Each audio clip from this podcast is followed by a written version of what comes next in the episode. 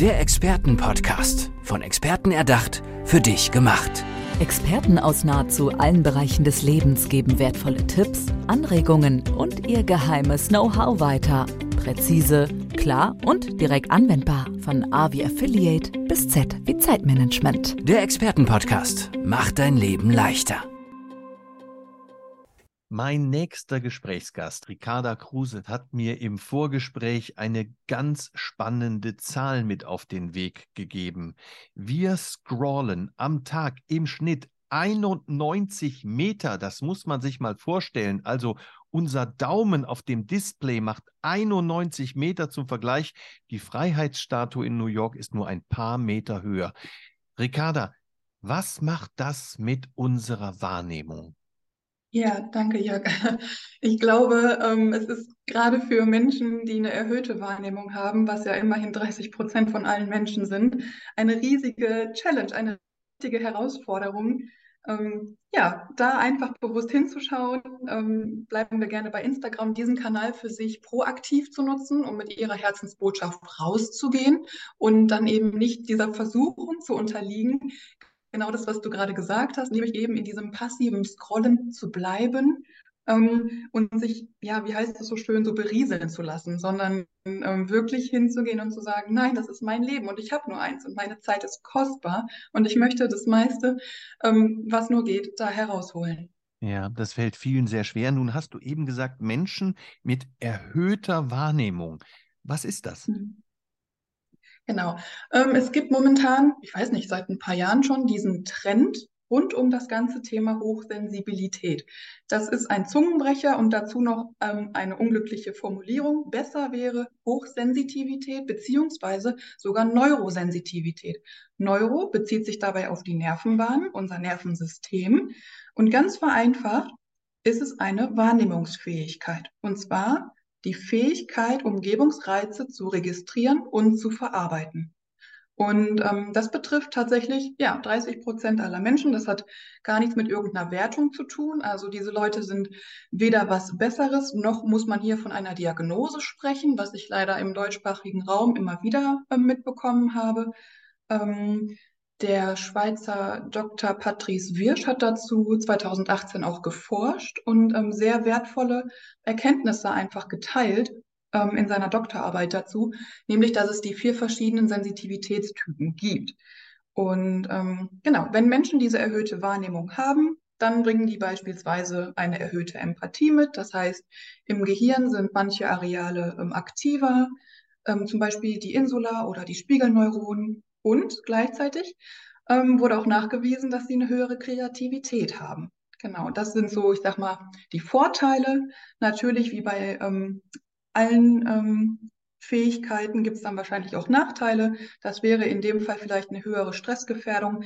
Eben die Sache, es fällt besonders schwer, den Fokus zu halten, dass man sich nicht verzettelt.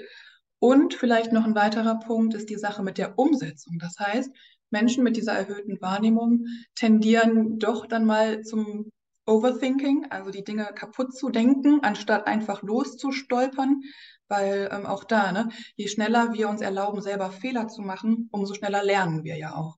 Ja. Genau. Woran kann man denn selber feststellen, wenn man zu diesen 30 Prozent gehört? Also ein Mensch ist mit erhöhter Wahrnehmung. Wie äußert sich das? Ja, also ich kann da einfach von mir erzählen. Das äußert sich zum Beispiel, dass du immer schon wusstest oder immer schon ja das Gefühl hattest, irgendwie anders zu sein.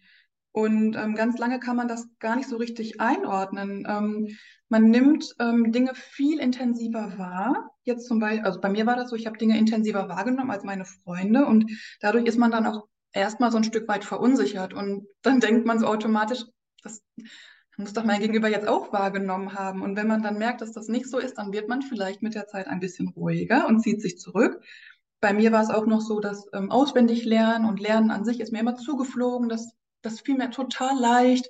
Und ich musste da nie wirklich ähm, ja, Mühe reinstecken. Es war dann natürlich im Studium noch extremer, so äh, dass ich dann nach den Klausuren dann schon gar nicht mehr wirklich mit den Kommilitonen mich darüber ausgetauscht habe, sondern dann lieber das Thema gewechselt habe oder so, genau. Also man fühlt sich irgendwie zu viel. wenn man nicht gelernt hat, damit umzugehen und das bewusst als Stärke zu nutzen. Genau. Das heißt, es kann auch sein, ähm, wenn du das nicht einordnen kannst, dass es dir schwerfällt, Grenzen zu ziehen, dass du Mühe hast, Nein zu sagen, dass du nicht so gut auf deine eigenen Bedürfnisse achten kannst, ähm, dass alleine schon der Einkauf im Supermarkt, dann piept der Brötchenautomat zu laut und du möchtest am liebsten schon wieder rausgehen. Ähm, ja, also das genau, das ähm, durchzieht den ganzen Alltag. Alles, was Reize betrifft, ne? innere wie äußere, das können eigene Gefühle sein ähm, oder auch, dass du Gefühle von anderen viel stärker wahrnimmst, als wären es deine eigenen. Ähm, und auch das will gemanagt werden. Da gilt es dann wirklich hinzuschauen ähm, ob ja, ob einen das selber vielleicht auch betreffen kann mit der erhöhten Wahrnehmung. Ja, und dann natürlich auch die Frage, wie gehe ich damit um? Wie finde ich zum Beispiel immer meinen Fokus? Hast du da einen Tipp für uns? Ja. Ja, also gerade das Thema Fokus ist ja so ein wichtiges, wenn es um die Realisation äh, von unserer Herzensvision geht. Ähm, ich glaube, das ist wirklich, ähm, dass man für sich eine Vision klar hat, die auch so groß ist, dass es sich dafür lohnt, aufzustehen die so eine so, ich sage mal, hinzu Motivation, nicht weg von, nicht weg von dem, was uns in der Vergangenheit nicht gefallen hat, sondern hin zu etwas viel Größerem, was auch größer ist als wir selber. Und dann bei all den Möglichkeiten, wenn wir uns das mal so vorstellen, wir sind ähm, wie das Kind im Süßigkeitenladen und wir haben hier tausend Angebote vor uns und ne, wie kann ich mich jetzt darauf fokussieren? Was ist jetzt die nächste richtige Entscheidung? Was soll ich denn jetzt nehmen? dann hinzuspüren, ähm, sich mit sich selber zu verbinden und vor allen Dingen eben mit dieser Vision und dann zu schauen, okay, was zahlt jetzt darauf gerade am meisten ein? Was kann der nächste Schritt sein? Ich, also mir hilft es, da Klarheit zu finden, immer wieder neu. Hm. Was bietest du konkret Menschen mit erhöhter Wahrnehmung an?